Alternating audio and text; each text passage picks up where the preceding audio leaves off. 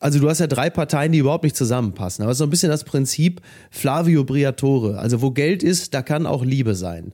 Es war einfach sehr viel Geld da, mit dem wurden alle Differenzen zugeschüttet und alle konnten erstmal für sich so ein bisschen machen und tun.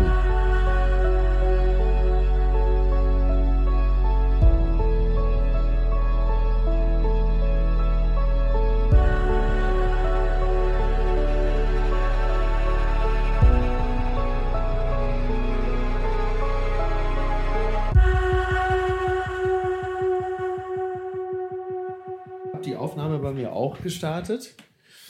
Sehr Ne? gut. Ja. Dann legen wir los. Jawohl. Lieber Mickey Beisenherz, ich sage deinen vollen Namen, weil ich nicht weiß, ob jeder meiner Hörerinnen und Hörer dich kennt. Ich möchte ganz kurz beschreiben, wer du bist. Du sprichst mit jedem Menschen, den jeder in Deutschland kennt und tust das in deinem Podcast Apokalypse und Filterkaffee und in allen anderen Formaten, die von 18 bis 85 alle erreichen. Also von Podcast bis Sendung im öffentlich-rechtlichen Fernsehen auf, auf dritte, ist das glaube ich, WDR heißt dritte offiziell, ne? Ja, ja. Wir sind ja mittlerweile alle Dritte. Ne, Es sind ja, sind ja alles Dritte. In den Teilöffentlichkeiten, die wir alle haben, sind wir alle Dritte. Aber ja, Und das finde ich toll. Und ich habe dich ganz spontan angefragt, weil aufgrund einer hektischen Situation äh, ich es nicht geschafft habe, zügig einen Podcast zu organisieren. Und dann dachte ich mir, ich frage einfach mal verrückterweise Mickey Beisenherz, weil er ja mit allen spricht und weil ich in den letzten Wochen kaum in Deutschland bin und etwas Wesentliches verpasst habe. Und zwar scheint Deutschland das Vertrauen in die Ampel verloren zu haben. Und ich will von dir jetzt wissen, basierend auf den Menschen, mit denen du gesprochen hast und natürlich auch deinen eigenen Eindrücken, warum das so ist und was das Problem mit der Ampel ist. Also, erste Frage. ja. Nach der Zeitenwende dachte ich, alle lieben Olaf Scholz. Was ist dazwischen passiert? Von Zeitenwende bis heute, dass jetzt alle Olaf Scholz und die Ampel nicht mehr mögen. naja, also alle mochten Olaf Scholz im Februar 2022, als er mit der Zeitenwende-Rede äh, die von ihm immer gepriesene Führung, die man bei ihm bestellt und dann auch bekommt, tatsächlich in den Menschen aufkeimen ließ. Man hatte das Gefühl, da führt einer. Er zeigte sich ähm, engagiert im Ukraine-Krieg und ging voran, wie man so schön äh, sagt. Da war dann plötzlich der, der stille Mechaniker Olaf Scholz. Ähm, da, da war so ein ganz kleiner Hauch von, sagen wir mal, Schröder mit Basta und so, lag da in der Luft. Und man hatte das Gefühl, okay, der geht voran, der sagt, so, so läuft das. Und ähm, da- das war ein kleines auch rhetorisches Highlight des Bundeskanzlers inmitten von ganz vielem diffusen Gerede. Also er ist ja so ein bisschen der Griffigkeitsvermeidungsexperte. Also wenn Olaf Scholz acht Stunden redet, dann sorgt er dafür, dass es eigentlich keinen Satz gibt, an dem man sich erinnert. Also das ist ja bewusst gewählt in seinem Falle. Das konnte man ganz gut merken an diesen Podcasts, die er diesen Sommer auch besucht hat. Ja. Dass es gab kein, keine Meldung aus diesen Podcasts, dass Ja, er irgendwas witzig, ne? Bewegendes gesagt haben musst. Das Genau. fand ich ziemlich krass. Das musst du Ja. erst mal schaffen. Ja, das musst du schaffen. Und andererseits, wenn er eine Botschaft aussenden will an die Leute, dann ähm, geschieht das auch. Also da erinnern wir uns an den Spiegeltitel vor drei, vier Wochen. Ein großer Aufreger, der Satz, wir müssen in großem Stil abschieben. Mit Olaf Scholz als äh, sinisterem äh, Rückführungskanzler vorne auf dem Spiegelcover. Der wusste natürlich auch, ich gebe dem Spiegel jetzt äh, acht Seiten Interview. Behalten wird man exakt diesen einen Satz und der wird höchstwahrscheinlich auch äh, vielleicht sogar noch auf dem Titel landen. Das hat er gewusst, das weiß er. Dafür ist er Experte genug, um zu wissen, wie viele belanglose und ungriffige Sätze man sagen muss, um den einen, auf den man festgenagelt werden kann, ein bisschen präsenter in der Öffentlichkeit zu wissen. Das ist so. Wenn wir mal zurückblicken auf äh, das Jahr 21, ähm, Olaf Scholz wurde gewählt oder um es ein bisschen zu präzisieren, Armin Laschet wurde ganz bewusst nicht gewählt. Da war dann Olaf Scholz Bundeskanzler, da bildete sich ein Kabinett und wir erinnern uns an dieses tolle Selfie bei Instagram mit Baerbock, mit Wissing, mit Lindner und Habeck war da drauf, wenn ich mich nicht irre, nur Olaf Scholz war nicht dabei. Man hatte das Gefühl, ach guck mal, die FDP und die Grünen, die haben sich schon mal getroffen, die haben schon mal so ein bisschen vor sich her sondiert und da sind diese zwei sehr ungleichen Parteien, die es wirklich miteinander anpacken wollen und dieses Selfie, das strahlte Zuversicht aus, die wollen es jetzt wissen. Das könnte doch was werden und war ja irgendwie auch ganz charmant. Alle bringen so ihre eigenen Ideen ein ähm, für eine grüne, aber auch digitale, moderne Gesellschaft. Die SPD kümmert sich so ein bisschen um die soziale Frage, um das alles auszubalancieren. Klingt ja eigentlich erstmal sehr, sehr gut. Klingt ja ein bisschen danach als. Das klingt ideal. Also ich ja, hatte zwar eigentlich schon. persönlich auch so Zweifel an der FDP, weil die FDP ist in der Vergangenheit auch nicht unbedingt aufgefallen als so starker Partner mhm. an der Seite. Deswegen war ich so ein bisschen verunsichert, aber es schien auf Anhieb so, dass äh, das so funktionieren scheint. Kurze Zwischennote. Ich habe mich ja in den Flur des Hotels gesetzt, weil die Zimmer hier so klein sind, dass man keine Podcasts aufnehmen kann. Es oh, ist wow. 0 Uhr. Ja. Und ich dachte, in diesem Flur mit ungefähr 25 Zimmern kann ja niemand vorbeilaufen. In den sechs Minuten, in denen wir gerade reden, sind ja. ungefähr zwölf Leute an mir vorbeigelaufen. Ich weiß irgendwie. Aber ist doch immer so, oder? Ist doch, ist doch immer so. Scheint so. Ja. Ich habe ja. eine Zwischenfrage und zwar zu diesem Titel wo er gesagt hat, wir müssen im großen Stile abschieben. Ja. Das müsste doch aber eigentlich, wenn man die Stimmung in Deutschland, also die gefühlte Stimmung in Deutschland sich anguckt, zu großem Zustimmung geführt haben, dass er so einen Satz sagt, so ein eigentlich ein ein ein SPD-Politiker und nicht ein Politiker von der CDU oder vielleicht sogar von der AfD. Das hätte mhm. doch eigentlich dafür sorgen müssen, dass die Leute die Ampel eigentlich wieder mögen.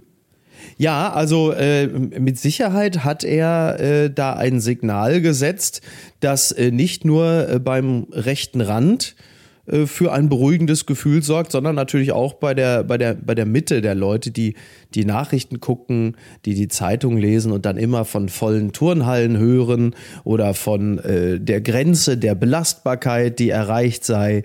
Äh, das, das ist, äh, ist natürlich trotzdem erstaunlich, dass ein, ein sozialdemokratischer Kanzler sowas sagt und dass selbst die äh, sozialdemokratische linke Innenministerin Nancy Faeser plötzlich klingt wie Horst Seehofer. Das äh, zeigt natürlich, dass äh, insgesamt der viel zitierte Diskurs nach rechts gerückt ist. Man äh, kann einerseits sagen, da äh, orientiert man sich an den Realitäten. Man kann natürlich auch sagen, man lässt sich von den Rechten treiben. Äh, irgendwo in der Mitte liegt da wahrscheinlich die Wahrheit. Äh, ob das jetzt wirklich sich positiv ähm, auf die Wahlen im nächsten Jahr oder die Umfragen auswirkt, dahingehend, dass die Leute jetzt weniger AfD wählen wollen oder es tatsächlich tun, das wird sich noch zeigen. Derzeit äh, gewinnt man ja noch nicht den Eindruck, dass das jetzt äh, schon verfängt. Aber diese Botschaft auszusenden, zumindest im Sinne von, wir kümmern uns, muss ja nicht gleich heißen, wir schieben jetzt alle ab. Übrigens hat Olaf Scholz da ohnehin ein leeres Versprechen abgegeben weil es rein technisch gar nicht geht. Also da gibt es so viele rechtliche Hürden und äh, nur so viele Menschen, die dann tatsächlich äh, ausreisen können oder müssen, dass das äh, schon ein leeres Versprechen war in dem Moment, als das abgegeben hat. Aber die Botschaft sollte ausgesendet werden. Leute, ich höre euch, äh, hier wird das angepackt und äh, hier gibt es auch äh, keine Scheuklappen sozialdemokratischer oder linker Natur. Darum ging's. Aber Logo, klar, das ist, äh, das ist jetzt auch eine, eine Form von Zeitenwende, dass ein sozialdemokratischer Kanzler so klingt. Und trotzdem ist die Ampel immer noch unbeliebt. Und das verstehe ich eigentlich nicht so richtig, weil du hast auf, als große Leistung, könntest du ja sagen, Scholz hat die Zeitenwende einberufen, mhm. 100 Milliarden für die Bundeswehr, für die Bundeswehr, für die eigentlich niemand mehr irgendwie Geld ausgeben wollte und jetzt ist es natürlich nötig.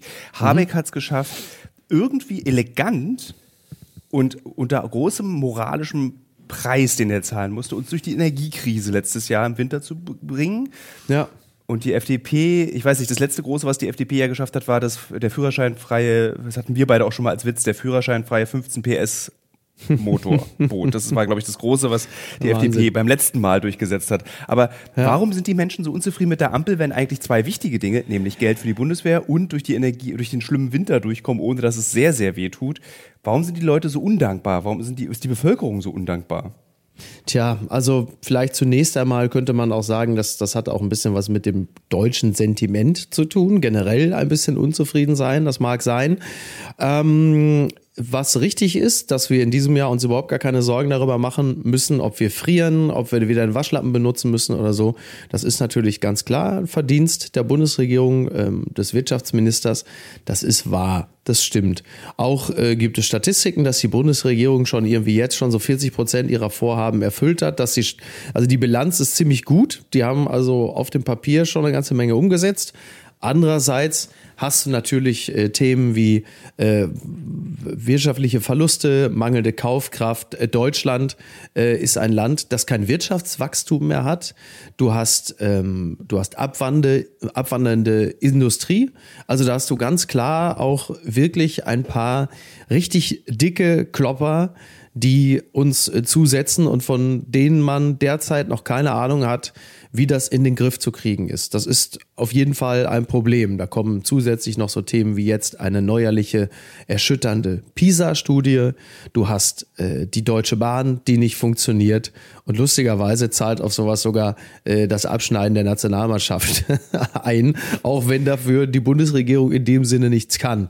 Aber das Grundgefühl ist so, äh, Deutschland zerbröselt so ein bisschen. Die alte Bundesrepublik, äh, die hat sehr lange von der Substanz gelebt und jetzt äh, frisselt es so ein bisschen auseinander und da muss ja irgendwer schuld sein. Und das, was die Ampel wirklich schlecht macht, das ist halt, dass sie diese Geschlossenheit nicht haben, dass sie, und ich glaube, das ist das Kernproblem. Also es gibt auf der Faktenebene tatsächlich wirklich ein paar Dinge, die negativ zu bilanzieren sind, aber das Performative ist halt einfach wirklich schlecht. Also, dass du immer wieder das Gefühl hast, da sind die FDP und die Grünen, die sich äh, auch öffentlich streiten und zerlegen, und du hast einen, zumindest nach außen hin, führungsschwachen Kanzler, der nicht mal auf den Tisch haut und sagt, da geht die Reise hin, so machen wir das. Das ist, äh, das ist nicht gut. Und du kennst es ja von anderen Parteien, dass sie immer dann sehr schwach waren, wenn sie auf der Führungsebene zerstritten waren. Das kennen wir natürlich zuvorderst von der Linkspartei. Äh, liebe Grüße auch dahin.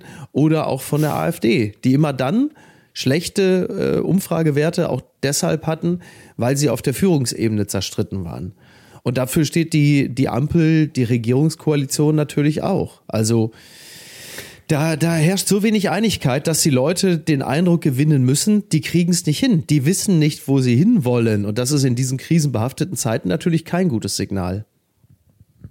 Wenn du mit deinen Gästen und Gästinnen sprichst, in deinen Talkshows, äh, von NTV bis Kölner Treff, und die Kamera ist aus und ihr trefft euch, das ist ja dann oft so, dass man sich dann nochmal so in der Umkleide trifft und ein bisschen davor und danach quatscht. Ja. Sagen die Politiker und Politikerinnen eher, das ist die Schuld der Ampel oder sagen die, naja, eigentlich hat 16 Jahre CDU alles den Bach runtergerissen. Ich meine, dass die PISA-Studie schlecht ist, dass die Infrastruktur schlecht ist, mhm. ähm, dass die Wirtschaft abwandert, ist ja kein Produkt von zwei Jahren Ampel.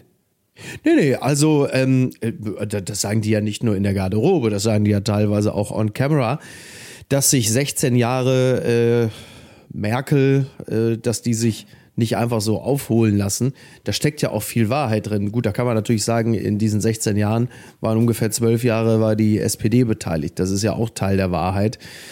Äh, mhm. Das ist schon, das ist schon alles nicht ganz so leicht, aber trotzdem finde ich es auch ein bisschen billig, dann alles nur jetzt irgendwie auf äh, die CDU und Merkel abzuwälzen äh, ist dann auch ein, ist dann auch ein Kniff, der dann, der irgendwann ja auch nicht mehr verfängt. Nach zwei Jahren muss man ja zumindest aber das Gefühl bekommen, die wissen, wo sie hinwollen. Und da entsteht so langsam der Eindruck, das wissen die nicht so genau. Und das hat halt eben mit den widerstrebenden Kräften in dieser Koalition zu tun. Also die sich gegenseitig dann Projekte zerschießen und wieder kaputt machen wollen. Äh, da hast du ja ganz, ganz viele Themen. Ne? Also es sind so billige Sachen wie, was weiß ich, da wollen die Grünen, wollen die Kindergrundsicherung äh, für 12 Milliarden, gut, okay. Dann sagt die FDP, auf keinen Fall. Verständigt man sich irgendwie auf 2,4 Milliarden oder so. Es geht dann immer hin und her. Dann hast du natürlich das legendäre Heizungsgesetz, da würde ich gleich auch nochmal drauf zurückkommen. Äh, dann sagt dann die FDP wieder, das machen wir nicht mit. Also es herrscht also die, die, die, es muss ja keine Geschlossenheit herrschen, zunächst einmal, denn dass man hinter den Kulissen ringt äh, um so existenzielle und zentrale Fragen, das ist ja klar, aber es wird halt auf öffentlicher Bühne ausgetragen.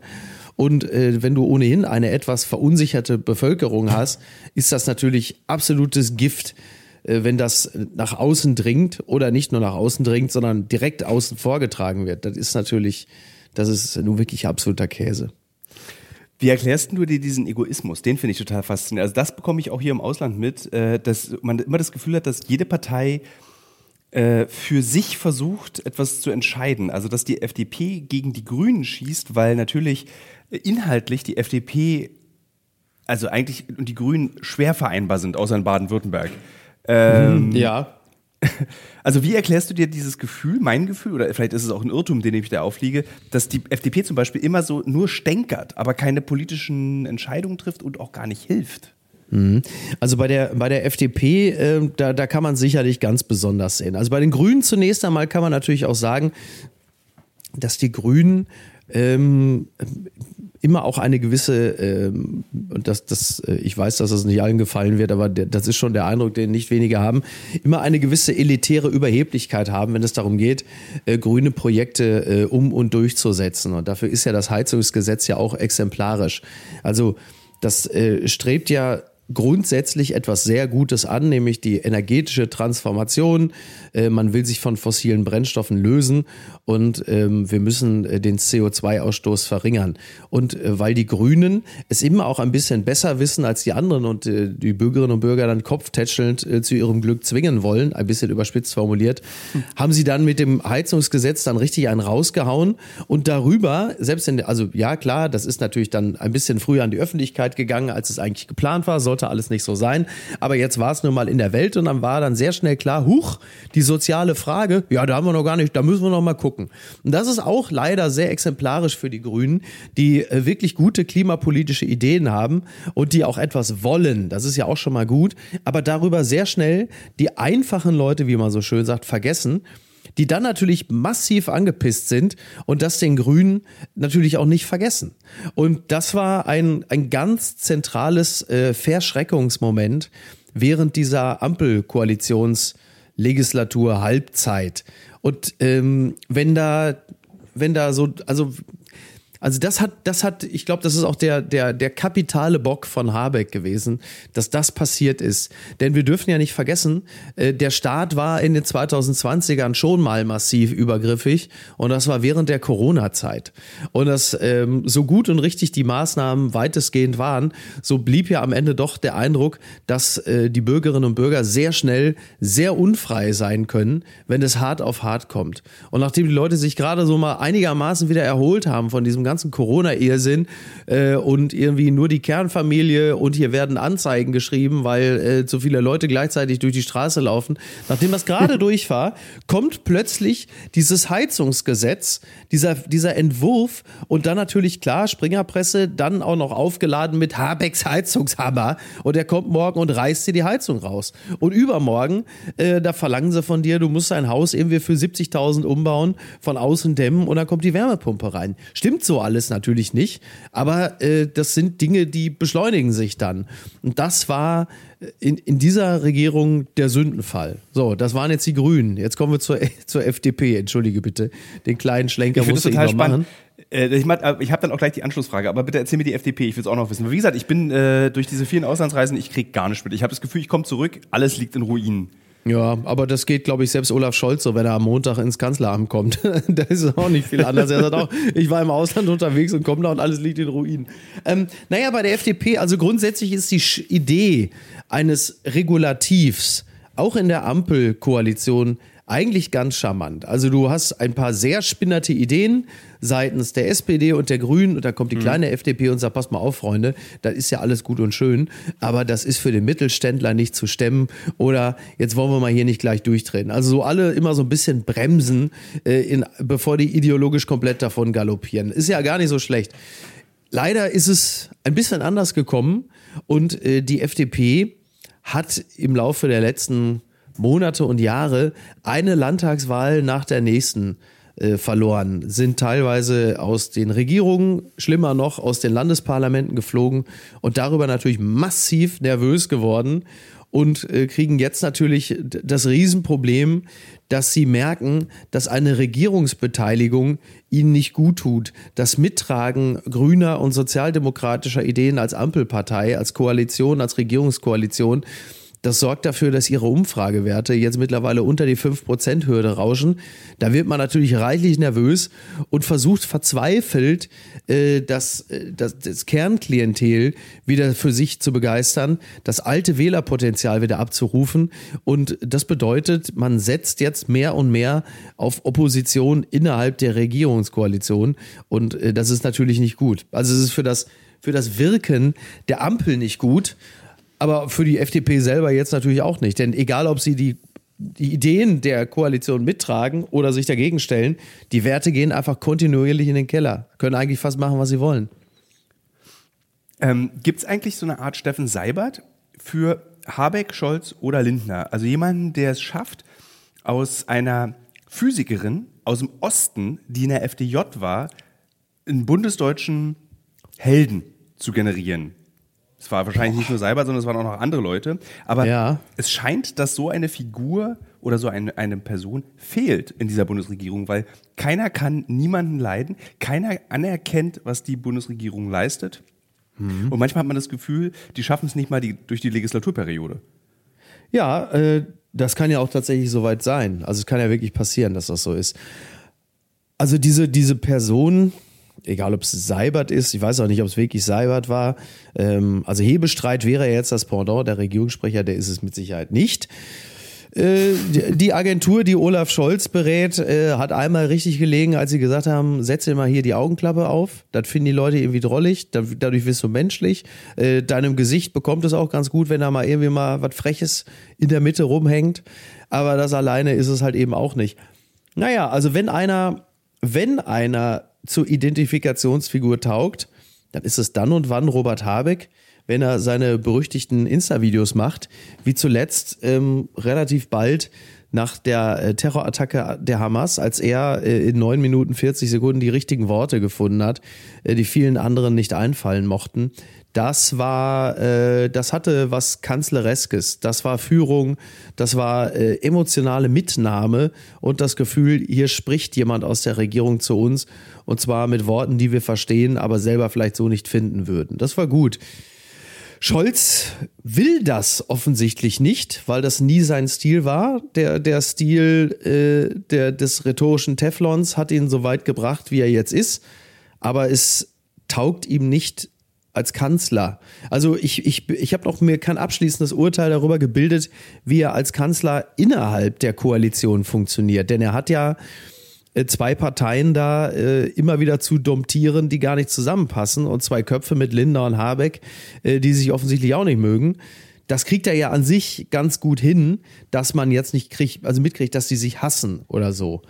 Aber ähm, das stößt jetzt natürlich alles an seine natürlichen Grenzen.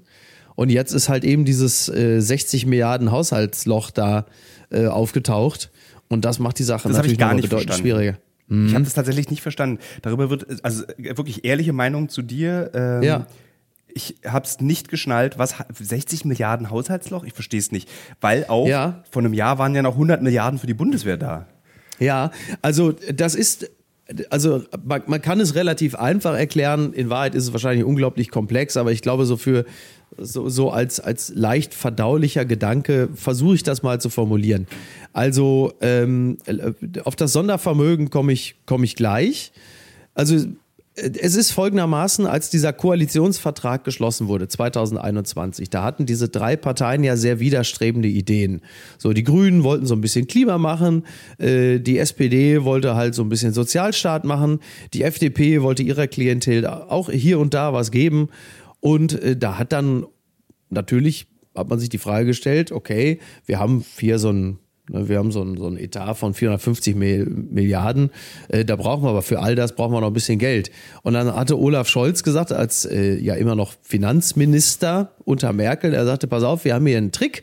Wir haben hier ja so einen Topf mit 60 Milliarden, das waren Corona-Hilfsgelder. So. Und äh, diese 60 Milliarden, also die waren nur bereitgestellt so als Kredit für Corona, die wurden aber nicht abgerufen. Und dann sagte er, ja, naja, man kann das ja auch so machen, man kann das umformulieren und dann machen wir aus diesen Corona-Hilfsgeldern einen sogenannten Klimatransformationsfonds. Denn Klimatransformation, das ist ja nun auch das große Thema äh, der kommenden Regierungskoalition. Und das schreiben wir und widmen um und dann können wir uns alle aus diesem 60 Milliarden Topf bedienen. Also in erster Linie Habeck, aber die anderen können da auch was rausnehmen. Dann gibt's mal irgendwie eine Chipfabrik für 10 Milliarden, wo man sagt, was genau hat das jetzt mit Klima zu tun? Aber gut, wurscht. Und dann haben die im Grunde genommen, das ist so ein bisschen das Prinzip, also du hast ja drei Parteien, die überhaupt nicht zusammenpassen, aber es ist so ein bisschen das Prinzip Flavio Briatore. Also wo Geld ist, da kann auch Liebe sein. Es war einfach sehr viel Geld da, mit dem wurden alle Differenzen zugeschüttet und alle konnten erstmal für sich so ein bisschen machen und tun. So. Und dann irgendwann, jetzt vor, naja, drei Wochen, vier, ich weiß es gar nicht, hatte Friedrich Merz, die CDU, gesagt, pa- pass mal auf, wir können ja aber doch ganz, wir können doch einfach auch mal ganz simpel mal klagen. Bist du noch da? Tilo? Ich bin noch du da. Ah, okay. Ähm, da sagte Friedrich Merz, na, wir können ja auch mal klagen.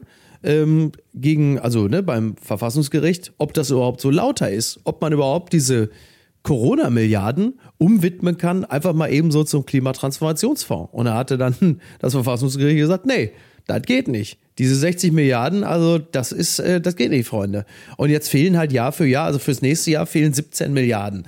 Und äh, da muss jetzt dann jeder Teil dieser Regierungskoalition schauen, von welchen Babys man sich trennen muss, weil die Kohle nicht mehr da ist. Also, ne, doppelt beschissen. Also es ist nicht nur keine Liebe da, sondern es ist jetzt auch die Kohle nicht mehr da, die alles noch ein bisschen erträglicher gemacht hat. Also noch schlechter, als es ohnehin schon war.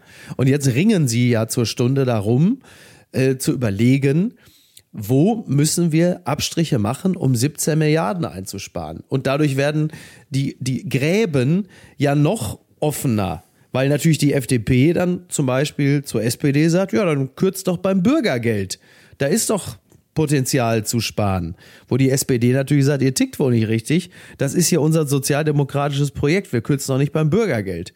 So, dann sagt man von der FDP wiederum, sagt man zu den Grünen, ja, da müsst ihr euch halt einfach von euren äh, Klimaideen äh, trennen. Was weiß ich, da muss das Heizungsgesetz nochmal anders ausfallen, haben wir eh nicht gewollt. Oder die Grünen sagen zur FDP, ja, dann wird das Dienstwagenprivileg gestrichen, da sparen wir ja irgendwie auch 5 Milliarden oder so. Ey, Und Diesel muss teurer nervig. werden. Ja, total nervig. Und da merkst du natürlich, die, die vorher eh schon nicht zusammengepasst haben, spätestens jetzt sind sie natürlich komplett am Arsch, weil sie jetzt ja noch mehr den Rotstift ansetzen müssen und sich gegenseitig ihre Lieblingsprojekte streichen, weil für das, was sie vorhaben, diese 450 Milliarden, übrigens der, äh, die höchsten Steuereinnahmen ever, ungefähr 450 Milliarden, äh, weil sie damit irgendwie jetzt trotzdem nicht so richtig klarkommen. Also. Wird daran die Ampel zerbrechen?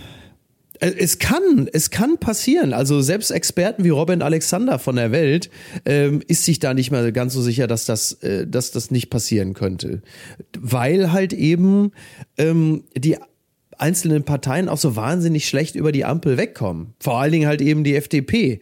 Nur ähm, äh, wenn du jetzt Neuwahlen hättest in der Situation, da stehen sie ja ganz schlecht da. Also die SPD ist nur noch irgendwie bei, weiß ich nicht, 13, 14 Prozent. Die Grünen äh, sind auch nur bei 14, wobei man bei denen sagen muss, mit ungefähr 14 sind sie damals auch bei der Wahl eingelaufen, aber sie wollen ja immer mehr. Die FDP ist knapp unter 5. Also sie können eigentlich auch kein Interesse an Neuwahlen haben, weil sie ja derzeit so schlecht stehen äh, wie selten. Also sie sind auch ein Stück weit auf Gedeih und Verderb aufeinander angewiesen. Basteln wir uns hier gerade so eine Art Weimarer Republik? Also vor, vor 100 Jahren war es so, dass die Weimarer Republik äh, den, den Steigbügel des Faschismus gebildet hat, mhm. weil ein so vielen Parteiensystem möglich war. Jetzt haben wir drei Parteien, die nicht auf den Punkt kommen und damit natürlich auch den, äh, den, den Extremen zuspielen, also in diesem Fall den Rechtsextremen zuspielen äh, und sagen, wir gehen da jetzt hin, wir wählen die einfach aus Protest, das ist ja eine beliebte Haltung. Also ist das, ja. was wir gerade erleben, Eben so ja, eine Art äh, Gefahr? Ja, ich, ich glaube, ja, also eine Gefahr besteht natürlich immer. Ähm, ich glaube nicht, dass, dass, dass das mit Weimar jetzt direkt schon vergleichbar ist, auch aufgrund unserer historischen Erfahrung und ein paar Leitlinien, die man da eingezogen hat, zum Beispiel halt eben äh, 5%-Hürde, pipapo. Aber Gefahr, klar, also gefährlich ist es natürlich trotzdem auf Bundesebene, ähm, weil die AfD äh, über eine stabile Prozentzahl verfügt, die aber jetzt noch nicht dazu führen würde, dass sie jetzt in Regierungsverantwortung kämen. Da äh, läuft es ja derzeit eher auf eine Art GroKo hinaus, als hätte man, das ist ja auch lustig, ne? die Leute schon wieder komplett vergessen, wie scheiße das war. Aber gut, wurscht.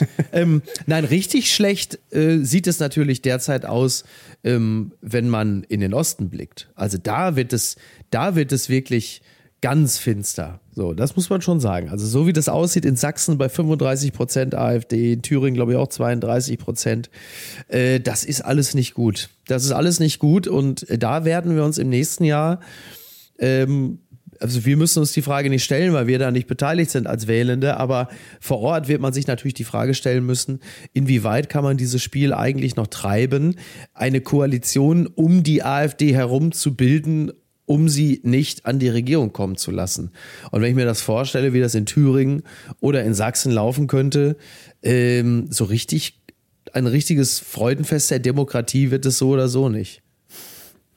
Gibt es irgendjemand aus dem äh, politischen Kosmos, in dem du dich ja auch bewegst, der noch Optimismus versprüht? Wer ist das und wie sieht sein Optimismus oder ihr Optimismus aus? Mhm. Boah, da muss ich mal kurz nachdenken. Wer versprüht Optimismus? Heieiei. Ich gehe sie alle gerade der Reihe nach durch. Äh, naja, also wer gut gelaunt ist, ist Friedrich Merz. aber den wolltest du wahrscheinlich nicht hören, ne? Ähm, also Friedrich Merz ist gerade gut drauf. Aber wäre ich an seiner Stelle auch. Ist ja eigentlich ganz gut gelaufen. Viele Landtagswahlen gewonnen unter seiner äh, Ägide als äh, CDU-Chef. Ähm, äh, dann hat er mit dieser Klage vom Verfassungsgericht gegen äh, den Klimatransformationsfonds mal eben kurz äh, das Kanzleramt in Brand gesteckt. Blöd ist halt nur, er hat mit der Bazooka auf das Kanzleramt geschossen und würde da eigentlich demnächst selber gerne einziehen. Also die, die äh, Folgen äh, dieser äh, Gesetzesentscheidung, die hat er ja später irgendwann auch selber zu tragen, gesetzt den Fall, er würde als Bundeskanzler äh, Politik machen wollen. So, so weit ist es ja noch nicht. Aber schauen wir mal. Na, der ist gut drauf, der freut sich. Und äh, du, optimistisch blicken natürlich auch all all die Leute auf die Politik, die jetzt Neuwahlen wollen und glauben, mit Neuwahlen wird das alles äh, dann viel, viel besser. Da wäre ich mir jetzt nicht ganz so sicher, zumal ich irgendwie auch nicht weiß, ob es dem Land so wahnsinnig gut tut, in dieser Situation sich jetzt erstmal auf einen äh, endlosen Wahlkampf einzulassen, in dem ja dann auch nichts passiert. Also es wird ja dann auch keine Politik mehr gemacht. Es wird einfach alles noch viel, viel dümmer und äh, das ganze Land ist ja wieder im kompletten Stillstand. Da bin ich mir gar nicht so sicher, ob wir das leisten können. Finde ich irgendwie auch nicht so richtig erbaut anschaulich, die Vorstellung, muss ich sagen. Würdest du sagen, dass Deutschland zurzeit sehr wackelig ist, sehr instabil ist? Weil ich weiß immer nicht, ob das stimmt. Wenn man eben mhm. solche Zahlen hört wie größte Steuereinnahmen überhaupt, der wirtschaftliche Erfolg ist zwar jetzt gerade, äh, es gibt kein Wirtschaftswachstum, aber es ist auch ein bizarrer Gedanke zu glauben, dass Wachstum immer etwas Positives ist. Es kann ja auch irgendwie eine Konsolidierung stattfinden oder ein kleines ähm, Einschränken, wie, oder sagen wir es mal, wie heißt es, Wirtschaftsminus, heißt ja nur nicht gleich irgendwie, dass wir uns alle einen Strick nehmen müssen. Ähm, nee, das, also, genau. Ja, ja, naja, absolut. Also wir müssen uns nicht alle einen Strick nehmen. Äh, wir müssen jetzt auch nicht gleich alle irgendwie äh, da, da die, die Rollladen runterziehen und sagen, äh, das war's jetzt. Nee, das ist, das ist sicherlich Unsinn. Aber ich glaube schon, dass wir uns in einer Phase befinden, in der wir uns sehr konkret Gedanken darüber machen wollen, äh, wer wir in Zukunft sein wollen und was wir aus diesem Land machen wollen. Also äh, Stichwort PISA-Studie, Bildungssystem, Infrastruktur, Investitionen in Infrastruktur, dass wir äh, uns energetisch umstellen wollen, das ist doch im Kern erstmal sehr, sehr gut und richtig. Und da haben wir über Putin beispielsweise ja auch gelernt, dass wir uns von solchen Figuren nicht abhängig machen wollen. Das kann man ja grundsätzlich erstmal nur gut finden. Aber wie, wie wir diesen Weg beschreiten, äh, das muss man dann halt sehen und wie wir uns attraktiv machen wollen für ähm, Investitionen, auch für Zuwanderer. Also es ist ja, äh, also wir haben ja in vielerlei Hinsicht äh, ein Zuwanderungsproblem. Ja, möglicherweise haben wir illegale Migration, möglicherweise kommen in Anführungsstrichen auch die Falschen und äh, die in Anführungsstrichen Richtigen, äh, die gehen direkt weiter nach Kanada oder die USA, weil die bürokratischen Hürden da nicht so hoch sind, weil Abschlüsse anerkannt werden, weil die Sprachbarriere nicht da ist. Also wir haben schon ganz schön viele und Themen. Weil, glaube ich, auch Deutschland ist ja auch so geil ähm, unbeliebt bei Zuwanderern. Also äh, selbst bei Expats, die hier dann für drei Jahre herkommen, diese schlechte Laune, das Grimmige, mhm. der Berliner Winter, ähm, mhm. der Rassismus. Also ich glaube, Deutschland, es gab vor kurzem eine Studie, die, die kennst du bestimmt, die hast du bestimmt auch mitbekommen, woraus kam, dass Österreich und Deutschland die äh, gegenüber schwarzen Menschen größten Rassisten sind weltweit. Also das macht uns nicht gerade ähm, beliebt für Menschen, die für uns, bei uns und mit uns arbeiten wollen. Ja, traurig, dass das so ist. Also ich habe es auch gelesen. Ähm, ich, ich, glaube zwar nicht, dass wir das, äh, dass wir das rassistischste, äh, rassistischste Land äh, der Welt sind. Das glaube ich auch nicht. Ich glaube, glaube, es gibt sehr, sehr viele sehr rassistische Länder, aber speziell bei schwarzen Menschen, das mag wohl sein. Ja, klar. Also das hat natürlich auch mal ein bisschen was mit der, mit der eigenen Historie zu tun, dass das in England oder in den USA da ein bisschen anders aussieht. Wobei die, wie wir ja alle wissen, auch ihre eigenen Probleme mit Rassismus gegen Schwarze mhm. haben. Aber ist, ist auch wurscht. Man müssen uns gar nicht vergleichen. Wenn das so ist, dann ist das schlimm und äh, dann ist daran zu arbeiten. Also das, äh, klar, also auch das ist nicht gut. Und natürlich ist es auch nicht gut äh, für die Zuwanderung, äh, wenn die Statistiken besagen, dass irgendwie 25 Prozent der Menschen die AfD und ihre Ideen gut finden. Dass man in dieses Land nicht unbedingt will, ist ja auch nachvollziehbar. Wobei man auch sagen muss, und äh, da möchte ich aber gar nicht, da möchte ich gar nicht dazu animieren, dass wir jetzt bitte nachziehen mögen. Aber wenn wir uns mal alleine in Europa anschauen, äh, dann haben wir ja hier Deutschland eigentlich fast noch so als Insel der Glückseligen, in denen die Rechten nicht wie in anderen Ländern schon seit Jahren oder Jahrzehnten selbstverständlich auch Regierungen stellen, äh, dass sie bei uns da natürlich äh, eher noch so ein äh, ein Nischendasein führen. Das kann man ja auch mal erstmal positiv bilanzieren und sich glücklich schätzen, dass es bislang noch nicht so gekommen ist, wissend, dass die Chancen aber sehr gut stehen, dass sich das ändert. Da hatte ich einen lustigen, ich, ich habe leider den Gast äh, vergessen, mit dem ich darüber gesprochen habe, aber der erklärte mir, ich hatte, fragte ihn nämlich genau so, warum in Deutschland der, der, das Rechte noch nicht so richtig weit vorne mitspielt und die Person gab einen ganz tollen Grund und zwar in allen Ländern Europas sind die Rechten so ultranationalistisch und so staats treu und sie lieben den Staat und der Staat muss der Staat sein. Ja. Die Rechten in Deutschland wollen aber einfach den Staat abschaffen und irgendwie so einen eigenen Quatsch, irgend so ein eigenes ah. System. Also sie haben so eine eigene Scheu vor der Nation und haben auch alle, irgendwie jeder rechte Verband hat irgendwie eine andere Vorstellung von der Nation und was eine Nation ausmacht. Weißt du, die einen wollen irgendwie nur wandern ja, ja. und die anderen wollen irgendwie so ein Reichsbürgertum irgendwie erstellen. Also deswegen ist es so, das, das ist der Grund angeblich für diese, für diese großen Unterschiede. Aber lass mich dich abschließend noch einmal kurz fragen. Ja. Wie sieht denn das Deutschland der Zukunft für dich aus? Das attraktive Deutschland. Wie stellst du es dir vor?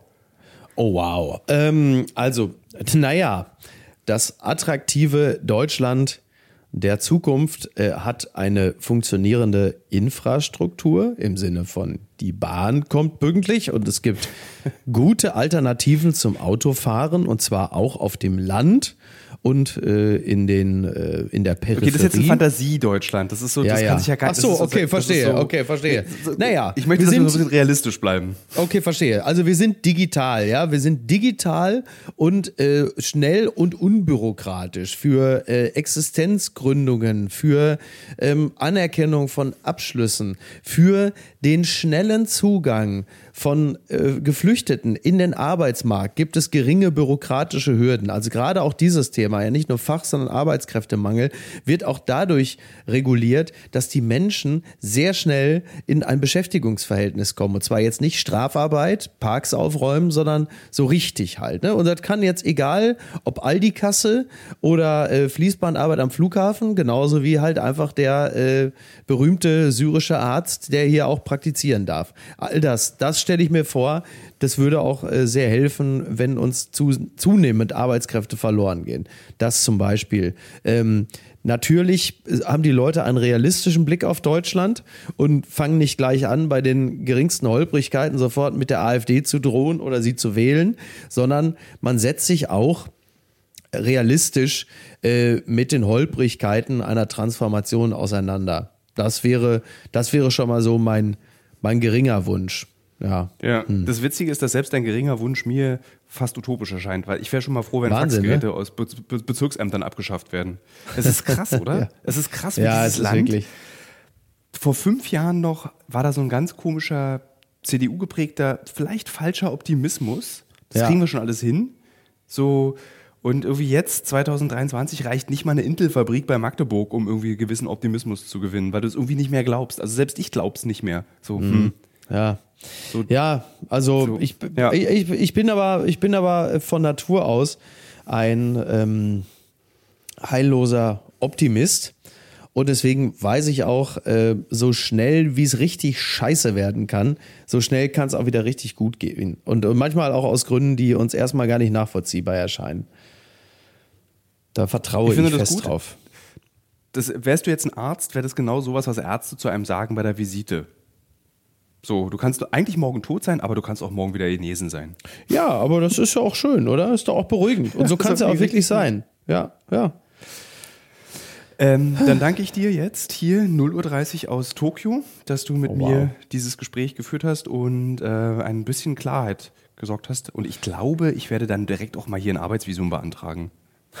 So. ja, mach das Obwohl, mal. Ich glaube, es gibt, Ey, ich glaube, es gibt kein Land, was kommt. Ja, eben genau. Japan hat seine ganz eigenen Ja. Probleme mit Rassismus Ich und auch sagen. Überalterung. Also das ist wirklich nicht das Musterland, leider. Ähm, nee, genau, oder kann, kann ich eine ganz tolle Moderation machen? Abmoderation und Anmoderation für die Folge am Freitag. Ich habe mit einem Deutschen gesprochen heute, der ähm, verdient Geld, indem er bei OnlyFans japanische Busenmodels promotet. Oh, und äh, ist so, so tief in die japanische Gesellschaft eingewandert, dass er gar keine Fehler mehr findet in dieser Gesellschaft und alles liebt. Und das ist ein sehr faszinierendes Gespräch über das Frauenbild und das Männerbild und Sexualität in Japan. Und ich war sehr toll. überrascht am Ende dieses Gesprächs. Spannend. Aber Miki, vielen Dank Sehr cool. für dieses Tilo, Gespräch. sehr gern.